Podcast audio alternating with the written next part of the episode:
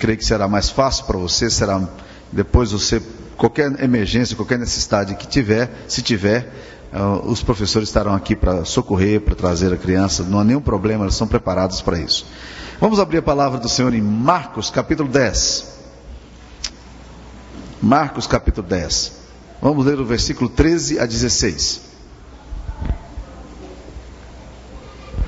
Marcos 10, versículo 13 a 16. Enquanto as crianças estão lá estudando a palavra de Deus, nós vamos estudar um pouquinho a palavra de Deus que fala sobre crianças hoje. O significado, o valor das crianças no reino de Deus.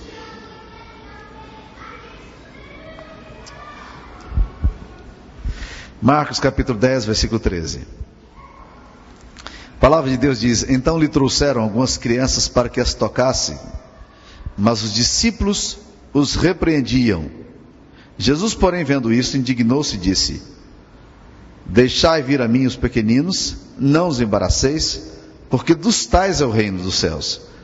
Em verdade vos digo: quem não receber o reino de Deus como uma criança, de maneira nenhuma entrará nele. Então, tomando-as nos braços e impondo-lhes as mãos, as abençoava. Volte um pouquinho a página aqui, nós vamos dar uma lida aqui, Marcos capítulo 9, versículo 36 e 37. Marcos 9, 36 e 37. Trazendo a criança, colocou-a no meio deles e, tomando-a nos braços, disse-lhes: Qualquer que receber uma criança tal como esta, em meu nome, a mim me recebe. E qualquer que a mim me receber, não recebe a mim, mas ao que me enviou. Versículo 42. E quem fizer tropeçar a um destes pequeninos crentes, melhor lhe fora que se lhe pendurasse ao pescoço uma grande pedra de moinho e fosse lançado no mar. Esta é a palavra do Senhor. Eu queria que você mantivesse a Bíblia aberta aí no texto de Marcos 10, Marcos 9, onde a gente vai estar estudando a palavra de Deus. Meus amados irmãos, a, a, um dos grandes desafios da igreja é exatamente a preocupação, a educação das futuras gerações. Uma, um dos grandes desafios da nossa vida é, na verdade, nos preocuparmos como é que será, que destino há de ser dos nossos filhos. Há uma pergunta que Manoá faz ao anjo de Deus, o pai de Sansão, quando, quando Deus anuncia que ele haveria de ter um, um filho, ele fica muito feliz e ele diz: Nós precisamos perguntar a Deus é, o que há de ser desse menino. Quais são as recomendações que Deus tem para essa criança nossa? E eu fico achando interessante aquela pergunta de Manoá, porque na verdade ele está querendo saber, Deus, o que, que, como é que nós vamos educar os nossos filhos? Como é que nós vamos dirigir os nossos filhos? Qual, qual deve ser a preocupação dos nossos filhos no reino de Deus? E quando você lê o Velho Testamento, você percebe que o Velho Testamento está repleto, recheado de informações, de dicas sobre a questão da participação das crianças no reino de Deus. E nós tem, temos um perigo tremendo na igreja de reduzirmos os nossos filhos a cidadãos de segunda classe no reino de Deus acharmos que o espaço deles não é um espaço que deve ser muito considerado, a preocupação com a educação cristã dos, das crianças, seja na igreja ou fora da igreja, nem sempre é um, uma coisa que atinge o nosso coração, que mexe com a nossa história, mas na verdade, meus amados irmãos, nós precisamos estar muito preocupados com o que há de ser dos nossos filhos. Um exemplo clássico que a gente tem nas Escrituras Sagradas é o exemplo de Davi. A Bíblia diz que Davi foi o homem segundo o coração de Deus. Mas quando a gente lê a história de Davi, a gente fica impressionado, porque o pai de Davi, é, recebe um comunicado, ele recebe uma comissão e, e eles mandam lá um, um, uma mensagem na internet para ele dizendo o seguinte: olha, eu, nós vamos querer visitar a sua casa, nós precisamos ter uma conversa com você aí. E Davi, então, é comunicado, a família de Davi é comunicada, e fica uma festa tremenda, porque nada menos do que o grande profeta de, de Israel haveria de estar presente ali para jantar, para participar daquele almoço, daquele encontro ali com a família. E diz a palavra de Deus que a família era grande, dez filhos, é aquela moçada toda presente, né? E quando eles então vão chegando para o jantar, cada um deles vai entrando e, Deus, e Samuel está orando em espírito, pedindo para que Deus confirme qual seria o rapaz que Deus estava chamando para ser o rei de Israel. E diz a Bíblia que quando chega lá no sétimo, um rapaz muito bonito, elegante, chamado Eliabe, diz a palavra de Deus que quando Eliabe entra, Samuel olha para aquele rapaz, ele gosta daquele rapaz, ele se identifica com ele e fala: certamente está aqui diante de Deus o varão do Senhor. e quando ele olha, Deus diz para ele: Samuel, não olhes na aparência, Os homens gostam muito de aparência, eles gostam muito daquilo coisa de fora, mas esse homem não tem nada a ver com o meu coração. E termina a, a reunião e Samuel olha para o pai de Davi e pergunta assim: cadê o. Não tem mais nenhum filho, não? Porque no coração de Samuel nada havia sido confirmado. O Espírito de Deus tinha confirmado nada. E a resposta que o pai de Davi dá é muito interessante. Ele fala assim: não tem um menino, tem um filho, mas ele ficou no campo, ele ficou cuidando das ovelhas. E eu fico eh, eh, achando interessante essa narrativa, porque eu percebo que o pai de Davi jamais imaginava que Deus pudesse estar chamando um menino como Davi para estar ali, sendo na presença dos seus irmãos, sendo ungido rei de Israel. E então Samuel dá uma resposta para o pai de Davi, dizendo o seguinte: Olha, eu quero dizer para você, Jessé, que enquanto nós não tivermos Davi aqui à mesa, nós não vamos começar o jantar. Porque eu preciso ver esse rapaz. E quando Davi entra, o Espírito de Deus é confirmado. E aquele garoto, diz a Bíblia que ele era ruivo, né? Ele era cheio de sardinha, cabelinho vermelho. E quando ele entra ali, o Espírito de Deus testifica no coração de Samuel e diz: Esse é o escolhido. E eu creio que Davi era um pré-adolescente, um adolescente, dado o fato de que ele não foi convidado para essa grande festa. Eu fico tentando imaginar o coração de Davi lá no meio do pasto, cuidando de ovelha, sabendo que na casa dele tem uma grande festa, e ele não pode participar porque ele é menino demais. Essa crise, na verdade, é uma crise que aparece aqui no contexto que nós lemos. O que estava na cabeça dos discípulos quando os, os, meninos são trazidos pelos pais, as crianças são trazidas pelos pais? E diz a palavra de Deus que os discípulos os repreendiam, repreendiam os pais, porque as crianças estavam sendo trazidas ali. E Jesus então toma as dores dos pais e as dores daquelas crianças, e a Bíblia Sagrada nos diz que ele se indignou e disse: Olha, deixe vir as crianças, porque dos tais é o reino dos céus. E ele então toma aquelas crianças, é, toca naquelas crianças e as abençoa. Isso nos leva a pensar em algumas coisas. A primeira delas é a seguinte: por que, que nós tendemos, temos a tendência de colocar as crianças como uma espécie de marginais da fé. Não marginais no sentido de criminalidade, mas no sentido de que eles estão colocando à margem. Por que, que nós tendemos a menosprezar o papel da educação infantil dentro da igreja? A primeira coisa que eu encontro, meus queridos, é que provavelmente, e aqui uma, uma hipótese, é de que criança gera um mal-estar às vezes para aquelas pessoas que gostam das coisas tudo dentro do script. Elas quebram a, o ritual, elas quebram a ordem estabelecida, elas quebram o sistema que, foram, que, foram que foi criado. Com a irreverência, com a alegria, com a espontaneidade dela, o jeito descomplicado, elas tendem a causar alguns embaraços em estruturas que são rígidas demais. E talvez os discípulos sofressem disso. Talvez os discípulos estivessem passando por esse mesmo problema. E eu já vi cada cena, meus irmãos, acontecido com crianças que vocês não imaginam. Eu, tive, eu, tenho um sobrinho muito, muito engraçado, e quando ele era pequenininho, uma das cenas dele foi de um dia chegar em casa, e tá, tá na casa, e a empregada trabalhando em casa, e de repente ela abriu, eh, foi cozinhar, eh, preparou o fogão, preparou todas as coisas ali no fogão, e estava cozinhando, e de repente ela voltou, depois estava lavando as roupas, volta para ver como é que estava a comida, estava tudo desligado. Ela achou estranho que o fogão estivesse todo desligado, ligou novamente olhou o gás, está tudo ok, ligou novamente, foi lavar de novo a roupa.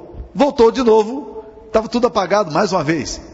Aí ela disse: Alguém deve estar tá mexendo aqui, algum dos meninos tem que estar tá mexendo aqui no fogão. Daí um pouquinho ela está olhando e quando vê o meu sobrinho entrando para apagar o fogão, ela diz: Lucas, é você então que está apagando o fogão? Deixa ver. E ele virou sem pestanejar e diz assim: Eu já falei que eu não gosto de comida quente, né? então ele é dessas tiradas assim, né? Um dia ele vai cantar na igreja, menino criado na igreja, e aí então o departamento infantil fez, preparou aquela festa. Vamos lá cantar. E o departamento infantil apresentando, e cada um vai falar um salmo, vai recitar uma poesia, vai cantar uma música, e todo mundo ali está muito alegre. E a minha cunhada passou um tempão treinando o meu sobrinho para poder falar o Salmo 23. E estava na ponta da língua, afiadinho, quatro anos, arrumadinho para se apresentar ali na, na frente da igreja, e ele está todo organizado, e aí de repente, na hora que dão o microfone para ele, olha o risco. Na hora que dão o microfone para ele, ele não teve nenhuma dúvida. Ele começou a cantar a música A Danada da Aranha Subiu pela Parede. e a minha cunhada ali na frente tentando conciliar o filho que está cantando a danada da aranha subir pela parede. Né? Ela disse: Ei, não é essa, é, eu ensaiei com você, é o Salmo 23. Ele disse: Não, mas eu quero cantar essa. E não teve dúvida, cantou de novo. Né? Então eu creio que os discípulos olhavam ali as crianças e alguma coisa na estrutura, da estrutura teológica deles, da estrutura do sistema deles estava sendo quebrado. É possível que isso também se torne um problema às vezes para a vida da igreja. As pessoas não querem ser incomodadas. Tem gente que esquece que já foi criança alguma vez na vida. Que esquece que menino é levado, que menino faz bagunça de vez em quando, né? E aí é a hora da gente educar, acompanhar. Mas, meus queridos irmãos, não vamos nunca ter a tendência de deixar que os nossos filhos ou que as crianças estejam fora, porque elas desorganizam o script. Não façamos isso. Nunca embaracemos, nunca devemos embaraçar o caminho dos nossos filhos, o caminho das crianças, para que elas venham a Jesus. Uma outra coisa que eu acho que faz muito é que a gente desvaloriza a compreensão espiritual, às vezes, das crianças. Talvez fosse essa ideia dos discípulos, não sei. Eu me lembro que eu já fiz isso. Era pastor em Goiânia, e uma menina de 9 anos, num apelo, numa conferência missionária que a gente estava tendo, num apelo, a menina de 9 anos levantou as mãos. E mais umas 12, 13 pessoas levantaram as mãos aceitando Jesus. Havia muitos visitantes. E então disse: Eu gostaria de conversar com essas pessoas que hoje fizeram entrega da vida de Jesus. Eu gostaria de ter um tempo com essas pessoas. Por favor, me procurem. eu vou estar aqui no escritório, quero conversar com vocês. E algumas pessoas me ajudando.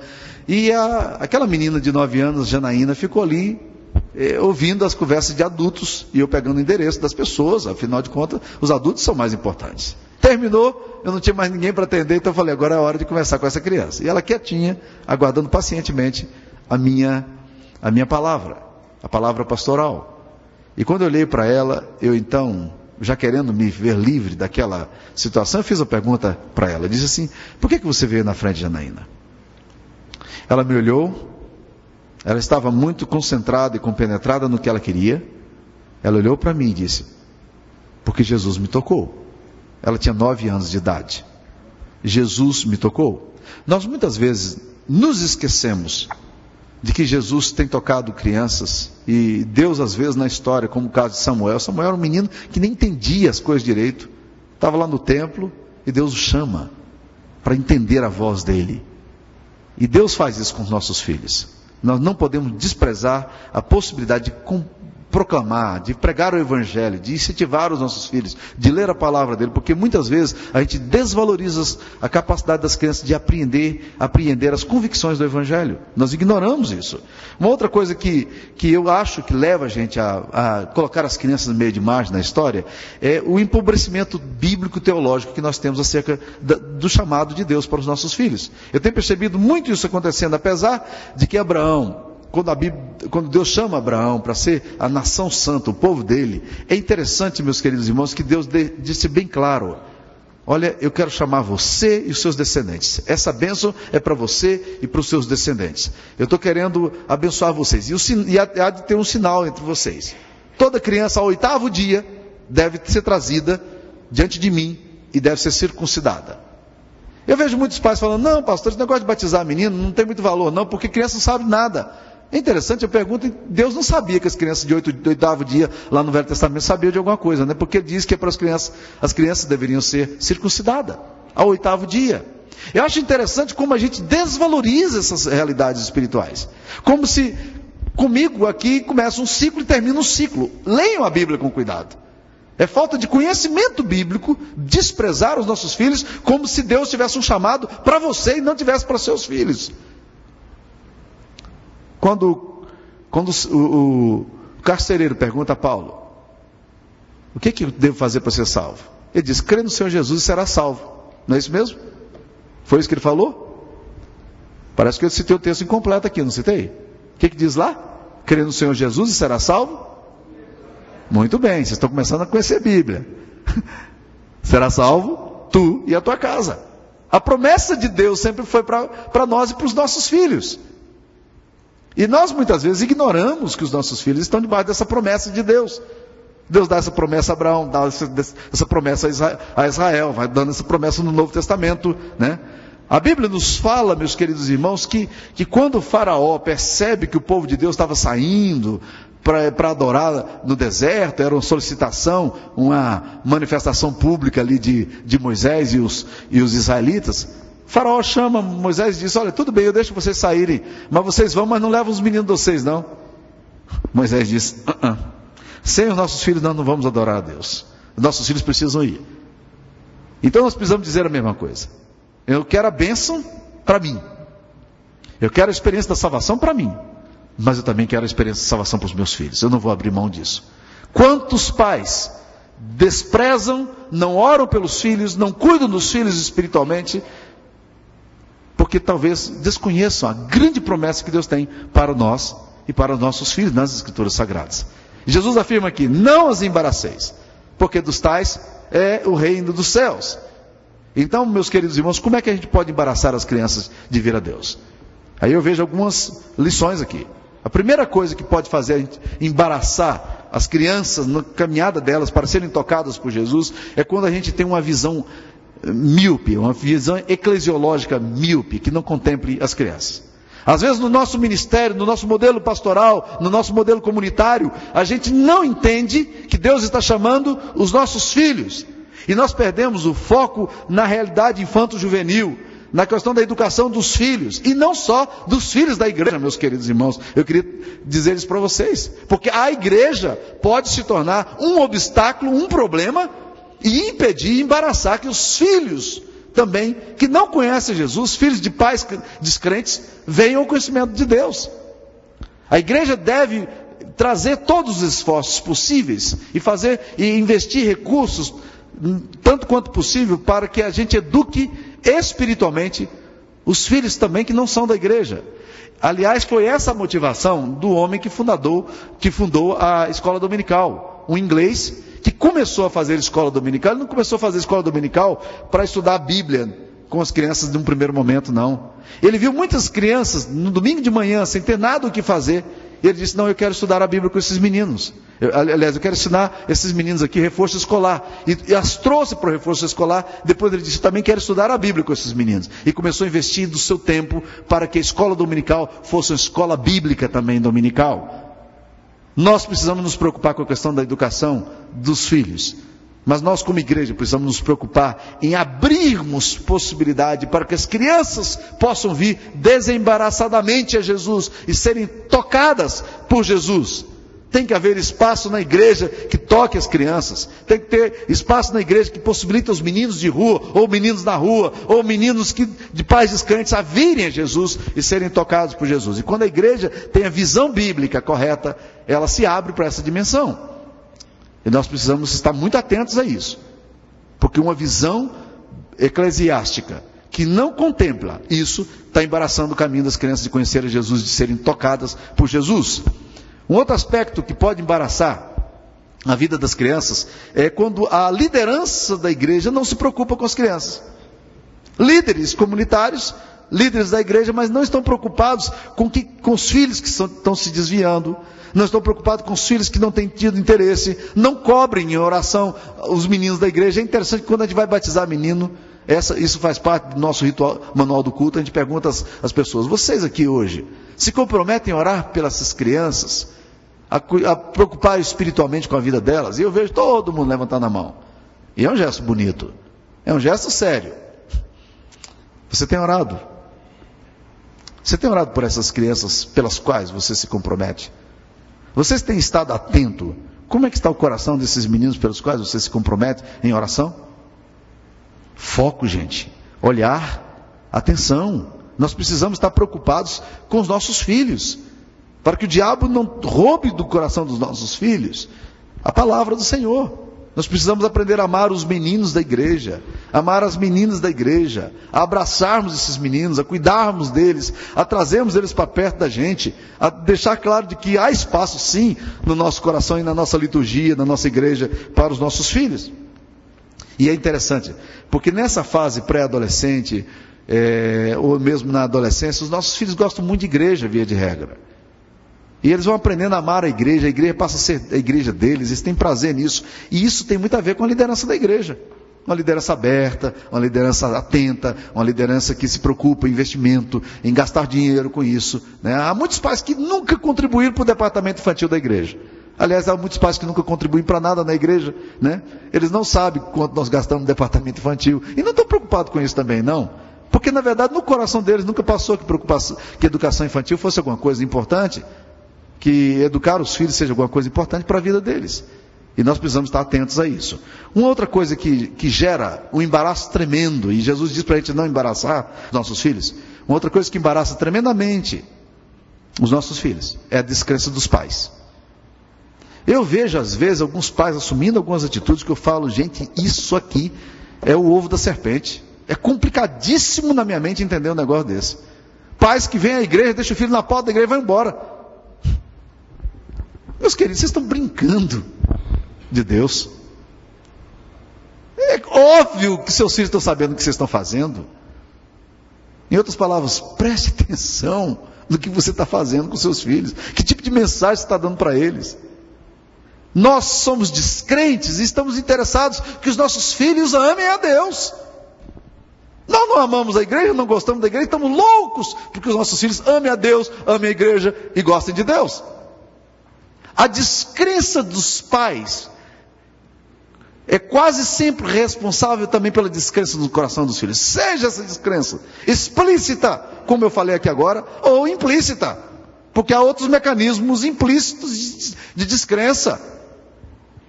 Pais que, que sempre estão muito satisfeitos com a igreja, que, que nunca abrem a palavra de Deus devocionalmente, que nunca têm preocupação com a vida de oração. É descrença explícita, é um ateísmo prático. Professam a Deus, mas na prática não têm vida cristã. E os filhos começam a ver essas coisas, e essa descrença dos pais é complicadíssima. Eu sempre digo que eu não tenho nenhum problema em batizar filhos na igreja, porque eu vejo base, bases sobejas nas escrituras sagradas para batismo de criança. Mas, meus queridos irmãos, convenhamos, batizar filho de, de gente que não está interessada em vida cristã é complicadíssimo. Porque eles estão fazendo compromissos pelos filhos, quando eles não fizeram compromisso por eles mesmos. Eles estão dizendo: Olha, Deus, eu quero consagrar meu filho. Eu não quero me consagrar, mas meu filho eu consagro. Meu irmão, consagre você. Traz você diante de Deus. Quando você traz a sua vida em oferenda ao Senhor, quando você se rende aos pés de Jesus, isso é um negócio tremendo no coração dos filhos. É uma bênção tremenda no coração dos filhos. Alguns pais vieram já quando os filhos já estavam adolescentes, jovens, e aí dizem: Olha, pastor, quanto tempo eu perdi, eu não trouxe meus filhos na igreja, eu não me preocupei com isso, porque eu também não me preocupava comigo mesmo. E eu digo: Meu querido, não tem problema. Porque quando os seus filhos começarem a ver a convicção, o apego seu à palavra, o amor seu a Deus, eles também vão começar a se interessar pelo Evangelho. A fé que os pais têm é um lugar seguro para os filhos. A fé dos pais é um alicerce profundo para a alma dos filhos. Hoje nós devemos ter quatro batismos aqui. E eu quero falar de forma especial aos pais desses meninos que estão e meninas que estarão sendo batizados. Eu quero dizer para vocês, meus queridos, não se iludam. Se vocês não tiverem um compromisso com Jesus, um compromisso integral da alma de vocês com Jesus. Isso que vocês estão fazendo aqui é ritualístico, mas é ritualístico no pior sentido da palavra. Isso aqui não vale nada para a vida espiritual dos seus filhos. Agora, se vocês estão trazendo vocês, dizendo, gente, isso aqui é para mim, é um compromisso meu com Deus, é um compromisso da minha alma com Jesus, vocês podem estar certos que isso aqui tem um enorme efeito no coração dos seus filhos. Há uma outra coisa que gera muita embaraço no coração dos filhos, é o questionamento dos pais. Aqui já não é descrença. São pais que o tempo todo é crise com Deus. Já viram esse tipo de pai? Que parece que Deus é um negócio complicadíssimo, né? Questionam Deus, questionam igreja, questionam comunidade, falam mal de comunidade, falam mal da igreja, falam mal do pastor. E aí é melhor ainda, né? Meus queridos, não pense você que seus filhos vão aprender a amar o reino de Deus se você não ama o reino de Deus. Sabe onde é que tem encontrado os filhos que amam profundamente a Deus? Em lares que amam profundamente a Deus. Sabe onde é que eu encontro os filhos que amam a igreja? Em lares que amam a sua igreja. Sabe onde é que eu encontro filhos com compromisso com o reino de Deus? No lugar onde eu vejo famílias com compromisso com o reino de Deus. Aí os filhos crescem vendo. Eles crescem amando a Deus. Agora existem pais que conspiram contra a fé dos meninos. Um negócio impressionante. Ah, esse negócio de ficar lendo a Bíblia demais, para que ler mais a Bíblia? Conspiração. Você está conspirando contra, contra a fé dos seus meninos. Ah, esse negócio de ir para a igreja orar, para que uma vez por semana está ótimo. Isso é conspiração. Você está conspirando contra a santidade. Não sei se você sabe disso, não, mas isso é sério. Ah, para que compromisso com a igreja local? Conspiração contra a vida cristã. Nós muitas vezes ficamos conspirando o tempo todo, conspirando com, com, Deus. Quando alguma coisa acontece errada, ah, Deus, será por quê? que acontece comigo? Parece que você não olha. E os meninos estão olhando lá e dizendo, é interessante, esse negócio faz sentido. Vocês conspiram o tempo todo contra a fé e depois dizem, eu não sei por que meu filho não está entendendo as coisas do Evangelho. Vocês estão embaraçando o coração dos seus filhos, embaraçando a alma delas, pra, deles para compreender o amor de Deus por elas. Porque Jesus diz: não façam isso. Não as embaraceis. Não embarace seus filhos, tá? Veja só algumas atitudes de Jesus aqui nesse texto. A primeira atitude que eu percebo está aqui em Marcos 10, versículo, versículo 13, que quando os discípulos, os pais trazem as crianças para serem é, tocadas por Jesus, Jesus, os discípulos os repreendem, Jesus, vendo isso, olha o versículo 14, como é que fala, Marcos 10, 14, ele indignou-se. Ora, gente, a palavra indignar-se é uma palavra extremamente forte. Para você ter uma ideia, na cena onde Jesus tem uma maior indignação, é aquela cena de João 2, quando ele expulsa os vendilhões do templo. Você sabe que a Bíblia não usa essa expressão que Jesus tenha se indignado ali em João 2? Mas usa aqui. Diz a Bíblia que Jesus ficou irado com a atitude dos discípulos deles por não reconhecerem a prioridade, a necessidade e a urgência de se abrirem, abrirem os caminhos para que as crianças venham a Deus e sejam tocadas por Deus. No Antigo Testamento, Deus se indignou com Moisés. Foi a única vez que realmente Deus ficou indignado com Moisés. Foi um dia em que ele, indo para fazer o trabalho dele, a missão dele lá no Egito, ele, ele não quis circuncidar os meninos dele, talvez porque tem esquecido, influência de cultura pagã, de religiosidade pagã, a esposa dele era filha de um sacerdote pagão, e aí ele esqueceu de circuncidar os meninos. Em Êxodo 4, versículo 24, diz-nos a palavra de Deus que Deus encontra Moisés e quer matar Moisés. Por quê? Porque Moisés não tinha feito a circuncisão. Moisés não tinha trazido o seu filho para apresentá-lo a Deus. Em outras palavras, Moisés, você não está preocupado com essa questão, não? E aí Zipra, numa cena, num, num, texto extremamente complexo, Zipra vai, pega uma faca de pederneiro e faz a circuncisão na, na, criança sob protesto, negócio complicadíssimo, um texto altamente enigmático. Mas, meus queridos irmãos, o ponto é o seguinte: Jesus fica indignado quando nós não cuidamos dos nossos filhos. Ou quando não abrimos espaço para que as crianças compreendam o reino de Deus e sejam tocadas por Ele. Eu vejo às vezes pais que frequentam macumba, frequentam candomblé, espiritismo e muitas outras religiões complexas, trazendo seus filhos em oferenda. Já tive que lidar com possessão de crianças que foram oferecidas em rituais de magia negra. Por quê? Porque aquelas crianças foram ofertadas ao diabo. E o diabo dizia: elas foram ofertadas a mim. E aí eu vejo, vejo os pais com enorme dificuldade de trazer os seus filhos para a igreja, para serem apresentados a Deus, para que Jesus as toque. Jesus, a Bíblia nos diz aqui que Jesus ficou indignado com a atitude dos discípulos em não se preocupar com os filhos, com as crianças. Será que Jesus não teria essa mesma atitude caso a gente criasse embaraço com os nossos filhos hoje? Ou com aqueles filhos, ou com aqueles meninos de rua, ou, de, ou fora de rua, que precisam do Evangelho e nós estamos criando problema o tempo todo para que eles não conheçam a, a graça e não sejam tocados por Jesus? Como é que está desembaraçando o caminho de crianças para a vida de Jesus? Uma outra coisa que eu me impressiona aqui, que Jesus ensina aos discípulos. Exatamente. Ele pega os discípulos e ele começa a ensinar ele começa a dizer assim: Deixai vir a mim os pequeninos, não os embaraceis, porque dos tais é o reino dos céus, o reino de Deus. Em verdade vos digo: quem não receber o reino de Deus como criança, de maneira alguma entrará nele. E Jesus começa a ministrar agora aos discípulos a teologia cristã. Começa a ensinar biblicamente exatamente a simplicidade, a humildade, o fato de que a igreja tem que estar aberta a reconhecer e acolher as crianças. E mais do que isso, meus irmãos, o texto conclui aqui dizendo que Jesus pega essas crianças, toma-as nos braços, impõe as mãos sobre elas e as abençoa. Ou seja, Jesus, o texto aqui conclui dizendo exatamente que Jesus as abençoa. Agora, eu li um texto aqui de Mar Marcos capítulo 9, versículo 36, e depois no versículo 42, e eu deixei esse texto para o final, porque Jesus usa uma expressão aqui curiosa em Marcos. Parece-nos o texto que, que o texto fica um pouco deslocado, porque no versículo 33 ao 37, o maior no reino dos céus, Jesus fala sobre a questão da criança. Aí depois ele ensina a tolerância e a caridade, é um outro evento acontecido, e ele volta à questão no versículo 42. Em Mateus, as questões estão interligadas.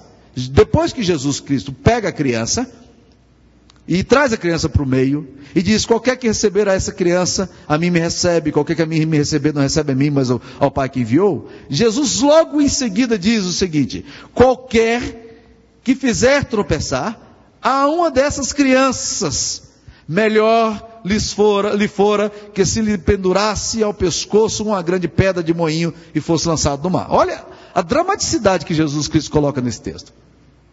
Ele diz: gente que embaraça as crianças Seria melhor, olha a figura, amarrar uma pedra de moinho, pedra de moinho é aquela pedra grande que moía grãos, né?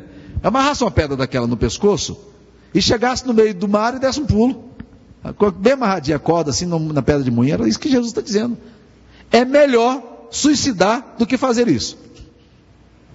Não é sério essa afirmação de Jesus?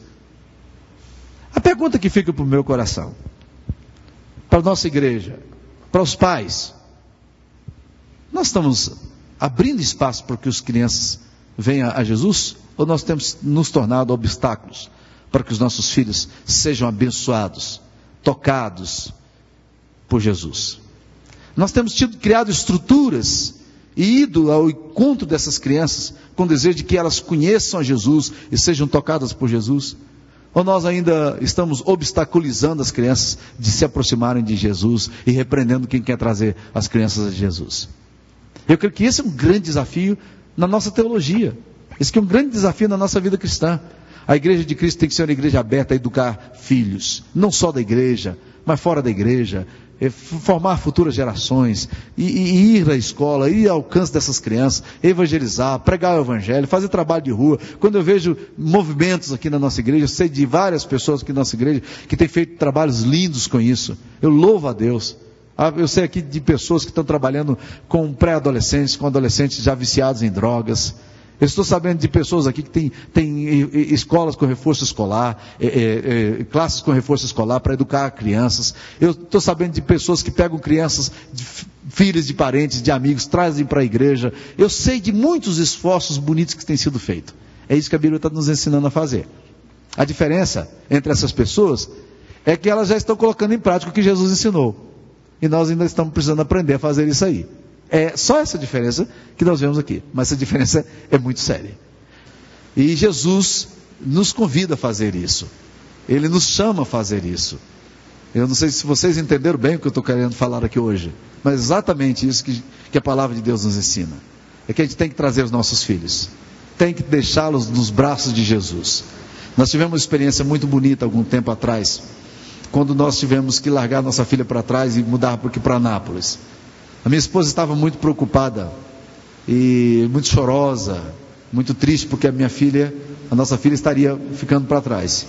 E ela foi ler a palavra de Deus e orar, e Deus então comunicou ao coração dela uma verdade que vocês nunca devem esquecer. Ela disse: Sara, você está achando que você que cuidou da sua filha?